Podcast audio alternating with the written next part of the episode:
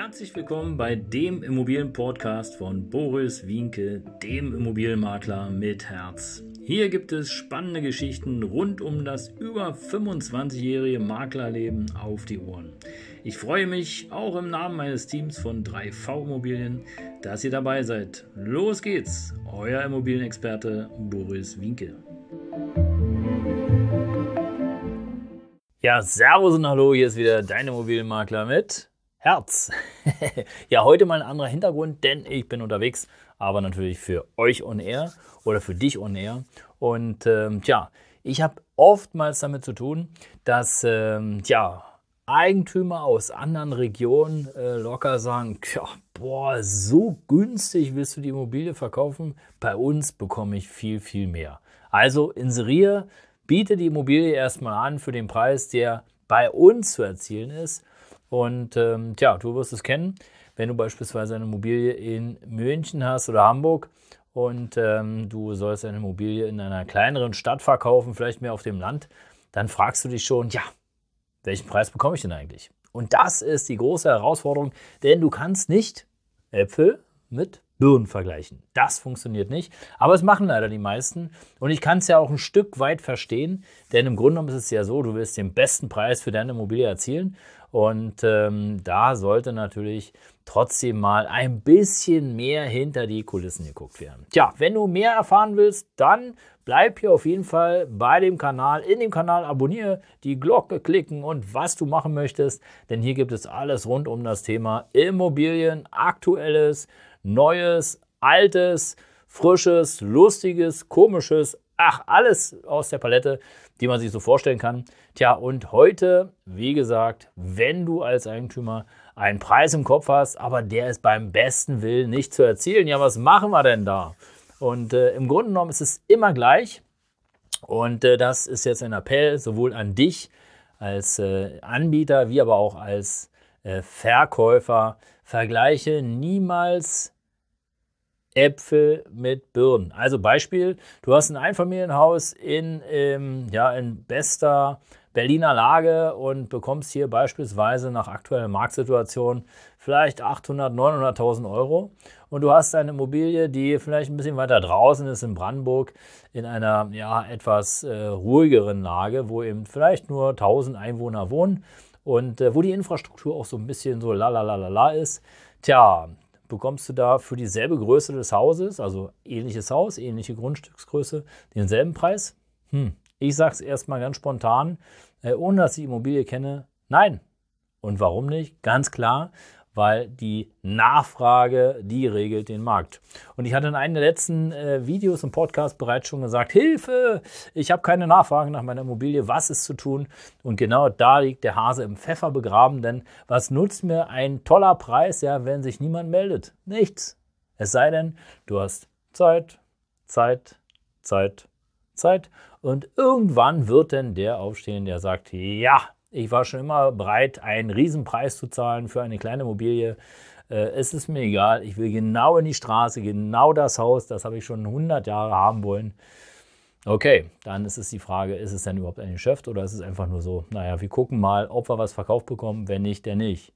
Und äh, was ich damit sagen will, ist einfach im Grunde genommen folgendes. Wenn du eine Immobilie im Angebot hast und nehmen wir mal an, du hast eine zweite Immobilie in einer guten Lage, ja, dann vergleiche diese nicht, sondern geh her und schau erstmal, was ist für eine Infrastruktur vor Ort.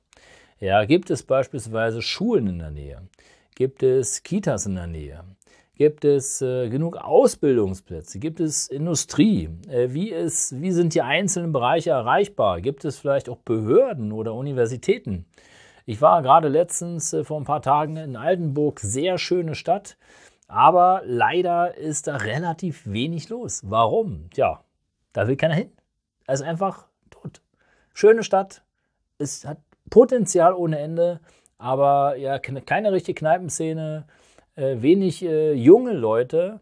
Und äh, ja, was sollen die da machen? Ja, abends ist halt nichts los. Ja? Und jetzt stell dir vor, du bist jung und jeder von uns war mal jünger.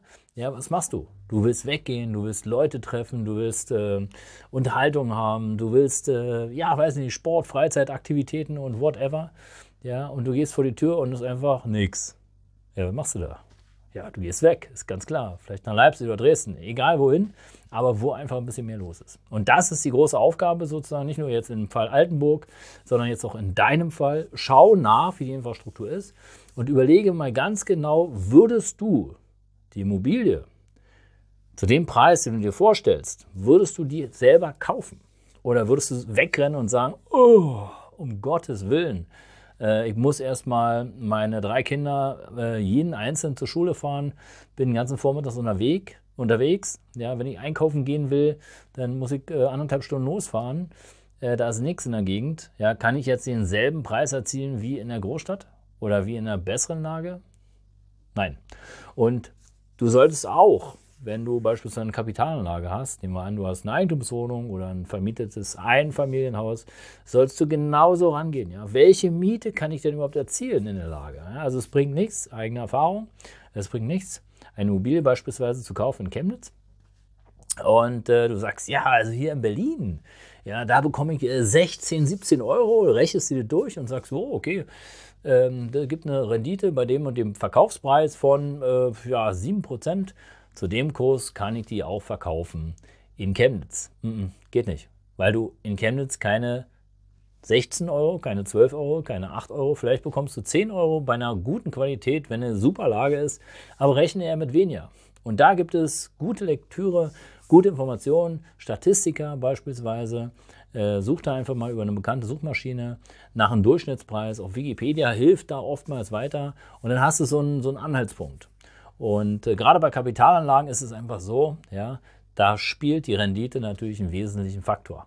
Und da spielt es auch keine Rolle, ob du eine super Luxusimmobilie hast, ja. Wenn die Miete nicht stimmt, also die reinkommt bei einer Kapitalanlage, dann kann die Immobilie noch so toll sein. Du wirst nicht den super Preis erzielen können, den du dir vorstellst, jedenfalls nicht so schnell. Äh, denn am Ende des Tages gilt immer, ja, gerade bei Kapitalanlagen, es muss sich irgendwo rechnen und im besten Fall bleibt noch ein bisschen was übrig oder aber wenigstens bei plus minus null.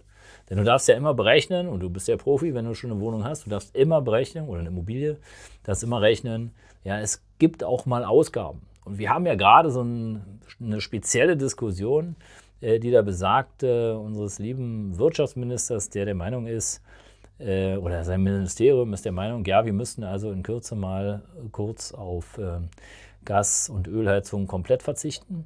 Äh, auch wenn vielleicht erst äh, für 2045 gedacht ist, aber äh, denk mal darüber nach. Und äh, insofern solltest du auf jeden Fall, vielleicht noch so als Goldtipp für die, die sich gerade jetzt damit beschäftigen, eine Immobilie zu kaufen, solltest du auf jeden Fall dir noch eine Reserve äh, zulegen, damit im Fall eines Falles, wenn irgendwo eine Entscheidung ist, dass du auf jeden Fall handlungsfähig bist und nicht zu eng gestrickt bist. Also zusammenfassend folgendes. Du kannst Äpfel mit Birnen nicht vergleichen, bedeutet, du kannst nicht die Eigentumswohnung, die du in Berlin hast, vergleichen mit einer Eigentumswohnung auf dem Lande äh, in, weiß nicht, treuen Brietzen oder so. Ja? oder in anderen kleinen Städte. Das funktioniert nicht.